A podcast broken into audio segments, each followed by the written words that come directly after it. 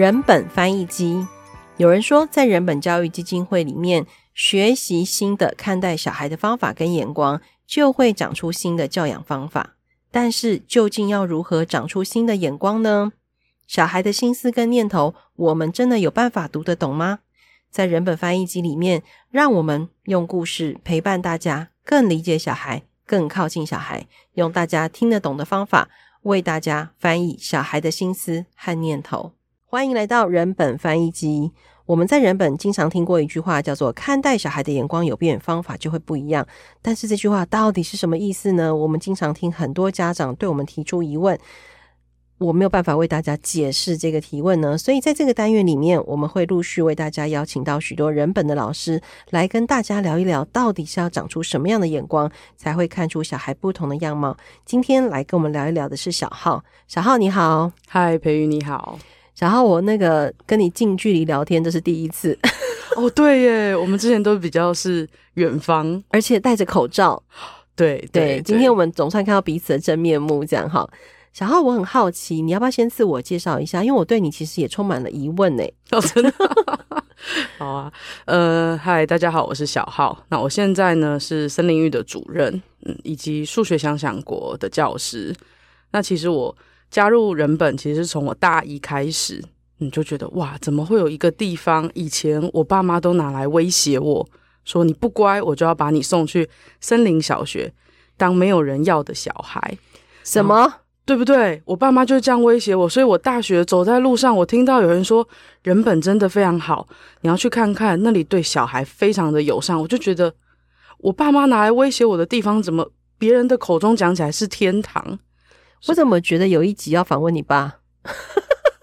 有可能可以哦。爸爸当时为什么会说出那样的话啊？他们就觉得说，森小是在山里，然后去到那边就是没有人要、没有父母管的野孩子。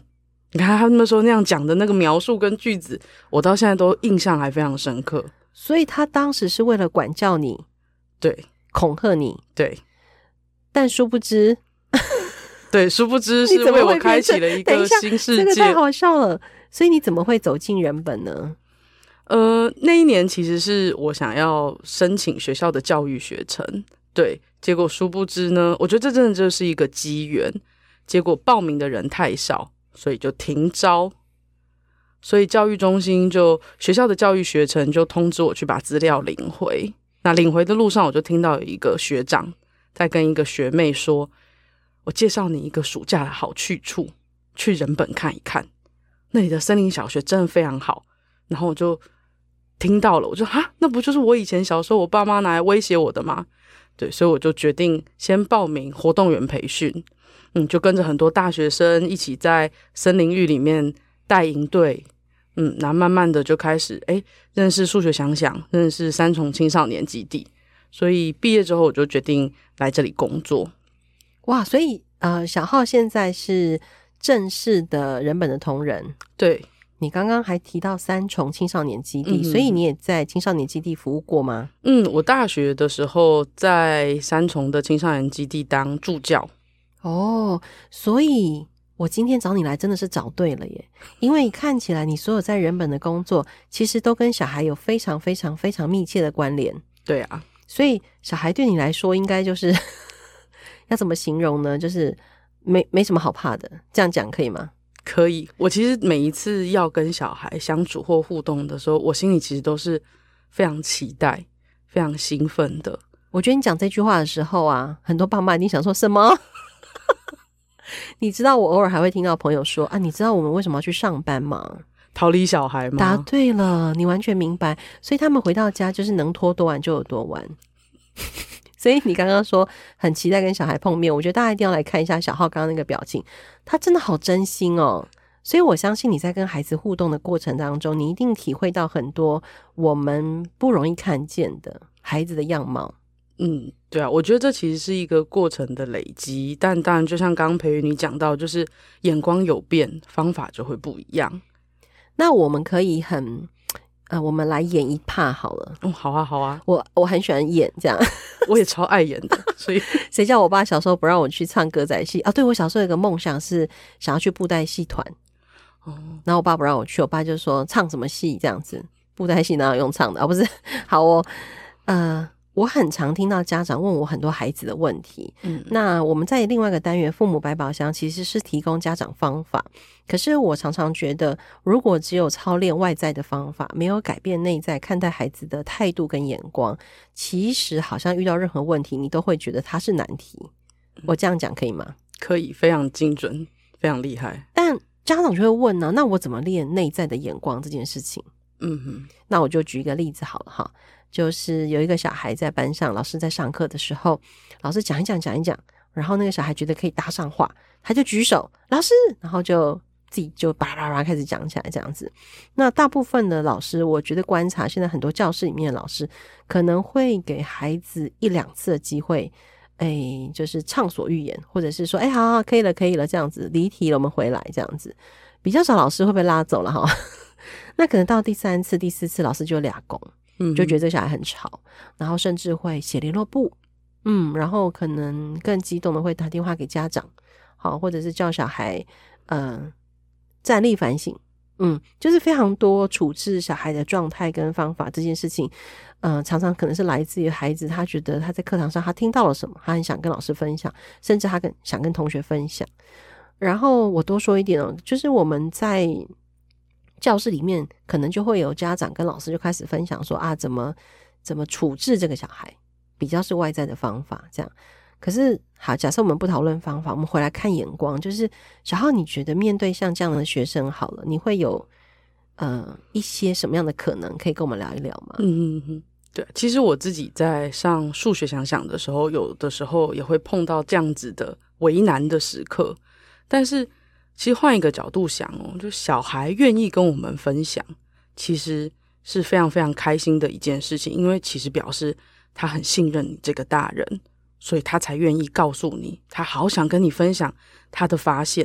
所以透过小孩跟小孩聊天，跟小孩分享，其实是大人或者是老师可以观察小孩，诶，到底理解多少，掌握多少，或者是他对事情有没有想法的的的方法。也就是说，呃，当小孩年纪越来越大的时候，我们心里面当然可能会想说：哇，这个小孩他怎么离题离成这样？会不会是他根本没有听懂那个问题？所以有的时候小孩就忍不住开始一直讲一直讲，我就发现他好像逐渐迈向离题的道路上的时候，我就会说：哎，宝贝，记得哦，我刚刚问的问题是什么啊？你想一下，你要讲的跟我问的有没有关系？有的话，你继续讲；没有的话，你下课再来找我，我很愿意陪你聊天。那因为小孩的脑袋其实是非常丰富的，很多飞机在里面飞来飞去。他有的时候真的听到一个关键词，他就想到一件事情，他好想要让周围的人马上知道，因为他很害怕他会忘记。就是在教学现场中，其实很多小孩会急着讲，是因为。他好害怕，等一下你点到他的时候，他就忘记他要说什么了，所以他才需要一口气赶快把他头脑里面的思绪讲出来。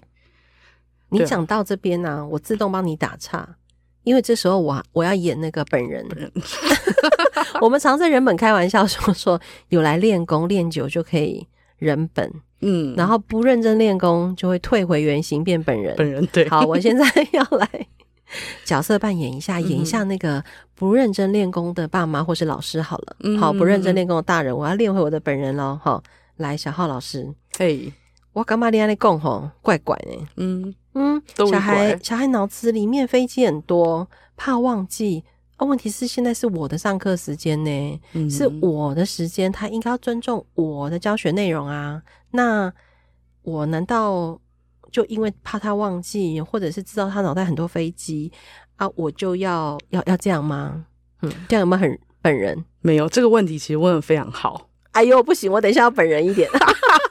所以哇，我讲到现在，我就觉得这一集一定要推荐给很多老师来听，一定要的啊！我心里面是有着他们的。对，为什么？因为其实一个教学的设计跟设想，其实中间。包含小孩的对话，小孩可能会往哪个方面延伸而有所发言，这个都是含在一个教学者在设计教学的时候需要一并设想的。呃，所以你刚刚讲的很对，就是这是我的教学，我的现场，嗯，但是那个教学的累积，小孩如何学会一件事情的重点，其实是在小孩说出来之后，他的头脑才有机会整理，才有机会把这些本来看起来很乱的飞机路线整理出一个属于他自己的逻辑，或者是啊，如果以数学来讲，可能就是合乎那个道理的逻辑。嗯，所以恰好我们更需要小孩讲，我们才可以发现哦，原来他在哪一个观念没有弄懂。没有弄清楚，或是哇，他怎么会把除法跟加法连接在一起？觉得他们两个是有关系的。那这些其实单透过纸笔测验，其实是没有办法发现的。所以恰好我们其实在设计教学的时候，会需要设想，我要怎么样子制造机会，让小孩多讲。那一旦这个机会机会制造出来之后，小孩其实自然而然的就会很习惯。啊，原来我可以讲想法哦！原来大人是愿意听我说。那个老师，我又要来本人本人一下嘛，没问题，没问题。而且我这是要进阶，是本人 Plus 这样。我好怕录完这一集你就不理我了。不会，不会，不会。那个上课时间有限呢，老师。嗯啊，我一般这么多人啊，我还要把这考虑进去啊，我都不用顾教学进度嘛。对呀、啊。又不想打我？不会，因为。教学进度确实很重要，那个教学进度的安排是有原因的，但是其实，在教学的设想上，设想上面，我们其实是呃可以回过头来去弄懂，或者是想清楚每一堂课真正想要教小孩练的是什么功。嗯，意思就是说，我们虽然有进度可言，好，例如说，我们今天打算教完二之一，好，小数乘法好了。但如果老师更具体的去把里面的核心概念抽丝剥茧一下，然后甚至再加上他的教学经验，他知道小孩可能在小数乘法的时候遇到那个呃回来把小数点的位置点对这件事情是很容易犯错的，那也许他自己在设计的时候，他可以把焦点放在那里。所以他会因着他自己的这个经验跟孩子的互动的经验，变成一套属于他自己的小数乘法的课程，是这样的意思吗？对，否则小孩真的就会记，像培育你刚刚讲到的，就是上面有两个点，下面有两个点，所以要往前四个点。对对，可是他不知道为什么。对，老师，我满不在内。所以这个东西，其实在我们教小数乘法之前的这个单元，即便前面小孩都已经知道什么是小数了。其实我都还会回过头来说，好，现在来大家来说一说什么是小数。那你这么做的用意是为什么？第一个就是让小孩有机会看到他自己，就是我好像要学一个新的单元，我可以掌握吗？但其实这个新的单元，它原本就是就着你原本会的东西，加上一些新的元素。那这样子问，还有一个。还有一个很重要的点是让老师知道小孩原本的掌握是多少，嗯，所以那个小数其实简单来讲就会有它是放大缩小的概念，嗯，我觉得你刚刚在分享这些过程当中，其实我自己有一种起鸡皮疙瘩的感觉，因为我也修过教育学程，而且我们学校还好没有停办啊，不是，所以我就没有机会走进那个森小的活动园哈。然后我在修教育学程的时候啊，嗯啊，我是国文科，然后三号好像很多人都觉得国文科不用谈原理啊、方法啦，哈、嗯。但其实我自己读了很多的古文之后，或者是回过来要教小孩写作的时候，我觉得其实里面还是有很多方法论。但好像大家就觉得国文就是背嘛，就是写，然后就是 feel 感觉哦，感觉一下古人的情怀，但并并没有，并并不只是这样哦。所以你刚刚在讲我会起鸡皮疙瘩的原因是，你不仅考虑到你自己的专业，就是你在教学设计的专业，你在数学的专业，你在理解孩子的专业，你给孩子很多空间。你刚刚讲了一句话，我写下来，你说，呃，在上新的单元的时候，问他们，呃，小数是什么，再重新去回忆。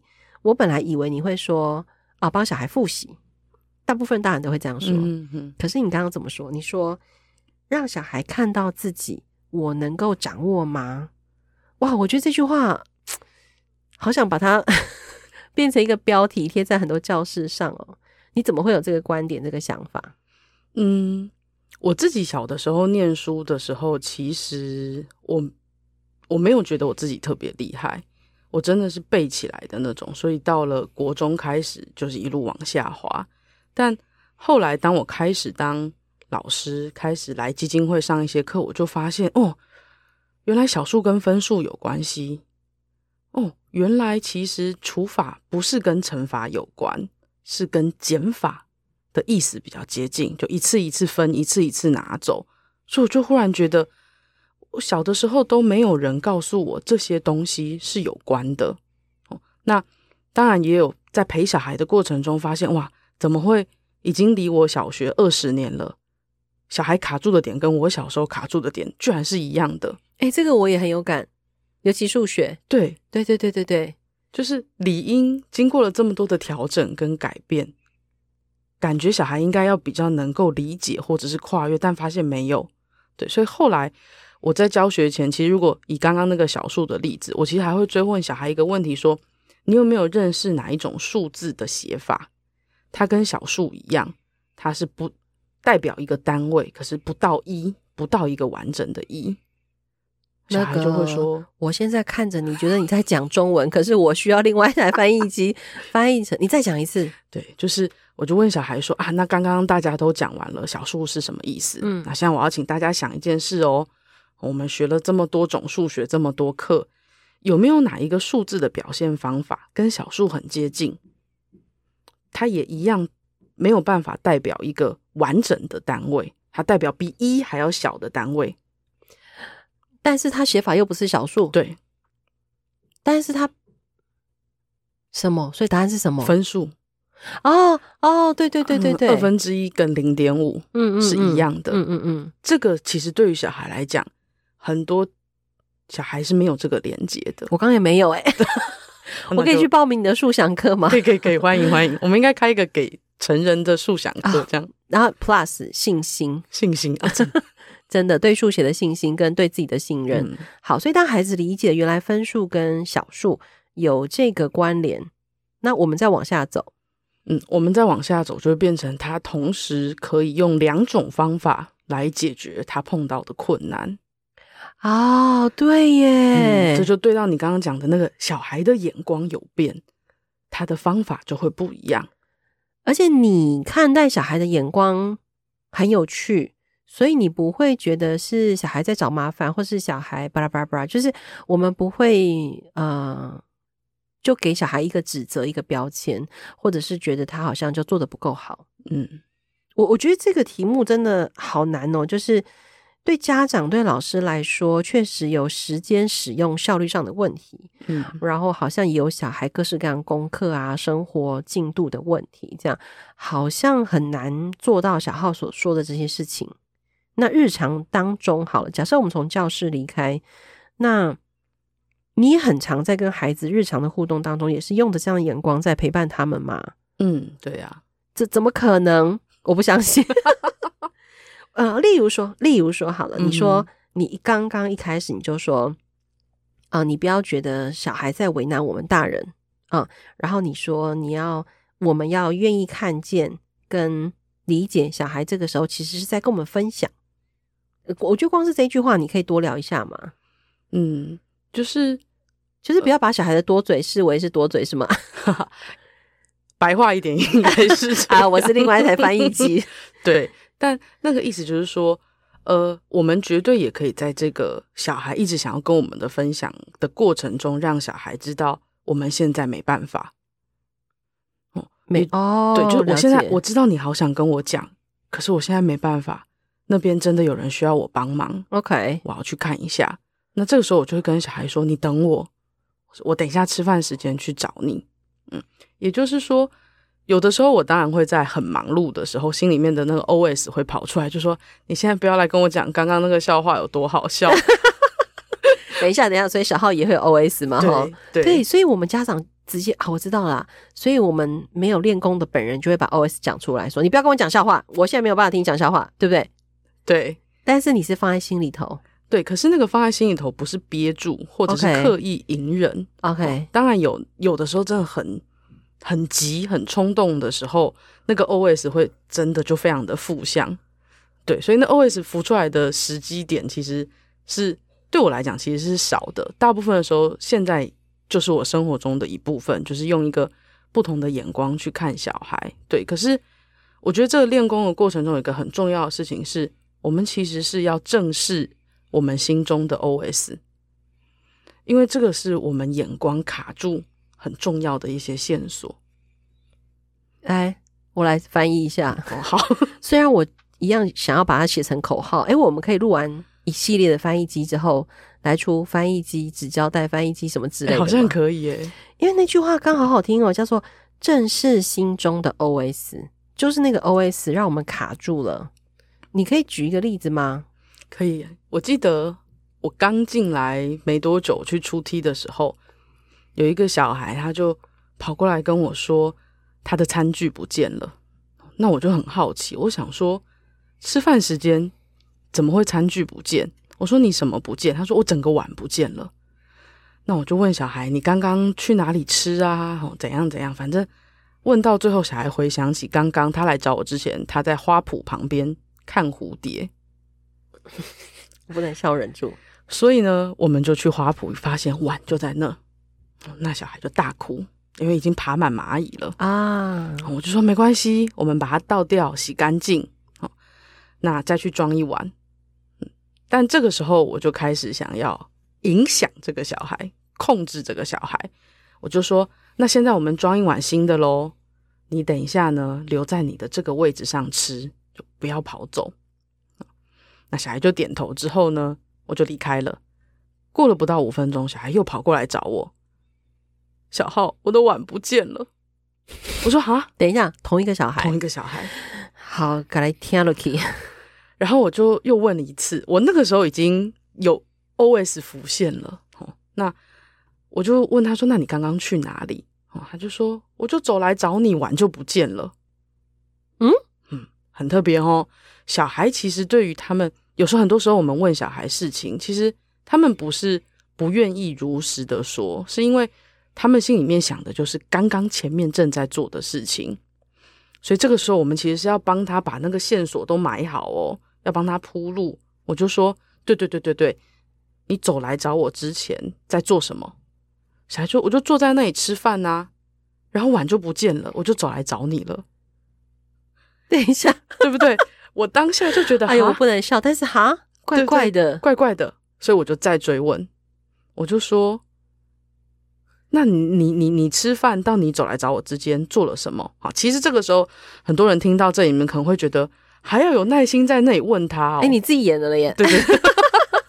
我想说，你等下一定会问我这个问题，是不是？对，你真的很有耐心哎。好，那为什么？是因为我觉得这有一个很重要、很重要要放在心里面的，就是小孩来找我们，其实是因为他碰到了困难，他真的需要解决。他有没有真的很饿？不一定哦，可是他他重视的东西，可能他妈妈请他要保护好东西，不能弄丢，但他他搞丢了。后来我们在哪里找到呢？我们在厕所找到。等一下，可以笑吗？老师，怎么了？他吃饭吃一直觉得尿急啊，但他心里面想的事情是：我不要离开碗。对，因为小浩刚刚跟我说。不要离开碗，离开碗就坐在这里把它吃完。但是尿尿的时候，对，他尿完尿、洗完手，他就忘了，他就忽然发现我的碗怎么不见了。然后他回到教室，发现碗不见了，于是他只好来找你。对，哇，那其实我后来很常拿这个例子来嘲笑自己啦，因为那一次其实是我第一次。对小孩发脾气，哎，你有真的对他发脾气吗？我有真的对他发脾气，因为在厕所找到之后，那一个用吃饭的时间，他后面还再弄丢了两次。等一下，所以他一餐弄丢四次。对，我就说，我就问小孩说：“你现在到底是怎么了？吃一个饭碗怎么会不见四次啊？”那这个等一下，等一下，你刚这是你发脾气的样子吗？对，我跟你讲那个。太太我太不发脾气了。对对对对，好，没关系，好，就这样好。但很多家长已经不是这样了。哦，哦，真的，哦、好好好，我就对。那小孩就不知道怎么回答我，他就开始哭。嗯嗯。那我那个时候其实是第一次意识到，原来这样对小孩来说是提出一种质疑。嗯，对。而有可能间接否定了他之后碰到困难会愿意来找大人帮忙的这个这个想法。所以，等一下，老师啊，晚嘞，晚吗？后来有一次又在饮水机呀、啊，对，因为他吃饭吃一吃口很渴。等一下，那个吃饭时间是法式吃饭时间吗？为什么这么长？营队吃饭时间有这么长吗？我们其实，在营队里面的吃饭时间加上自由活动时间会有一个半小时哦，所以他就 对。那有些小孩可能想要先玩一下，有些小孩觉得他早上的事情还没做完，有些小孩觉得哇，他要来这里跟别人下棋，所以我们确实有一个弹性。啊、oh，OK OK，对对对，但其实刚刚那四次晚不见带，其实就是一个二十分钟的事情的事情。对可是我好气那个小孩。对，你后来怎么过自己这一关呢？啊？对，我好气那个小孩。后来我心里面就在想，我到底气什么？哎，老师，你果然是人本的老师，因为通常我们听到这里就会想说，好好教训那个小孩，然后就会把他叫在我的面前，你给我定在这里。好好把饭吃完，哎，我这样是很本人，对不对？本人本人，嗯，就是本人本人，对对，因为大部分的人会觉得这样做比较省事。台语台湾叫做心俗属性。嘿，安娜老师，你做了什么？你你为什么气你自己？因为我觉得发脾气好累哦。啊，我认同哎，欸。对，其实我那一次的那个沮丧，跟回过头还开始想，我要怎么样子重新调整，或是让自己升级，就是因为。我发现生一次气好累，而且最重要的事情是，小孩其实他真的不知道你在气什么，但他可以接收到你的情绪。所以一旦我们让情绪走在前面，影响我们陪小孩或看待小孩的眼光的时候，其实我们就是离小孩越来越远。啊，老师，我讲到这里好想叹气哦，你知道为什么吗？